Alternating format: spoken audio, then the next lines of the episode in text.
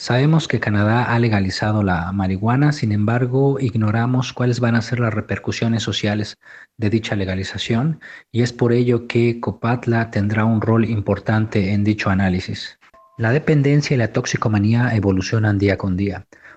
Es por eso que tenemos dependencias sin sustancia como pueden ser el Internet, las compras, los juegos de video, las redes sociales, los teléfonos celulares, eh, la acumulación compulsiva, etc.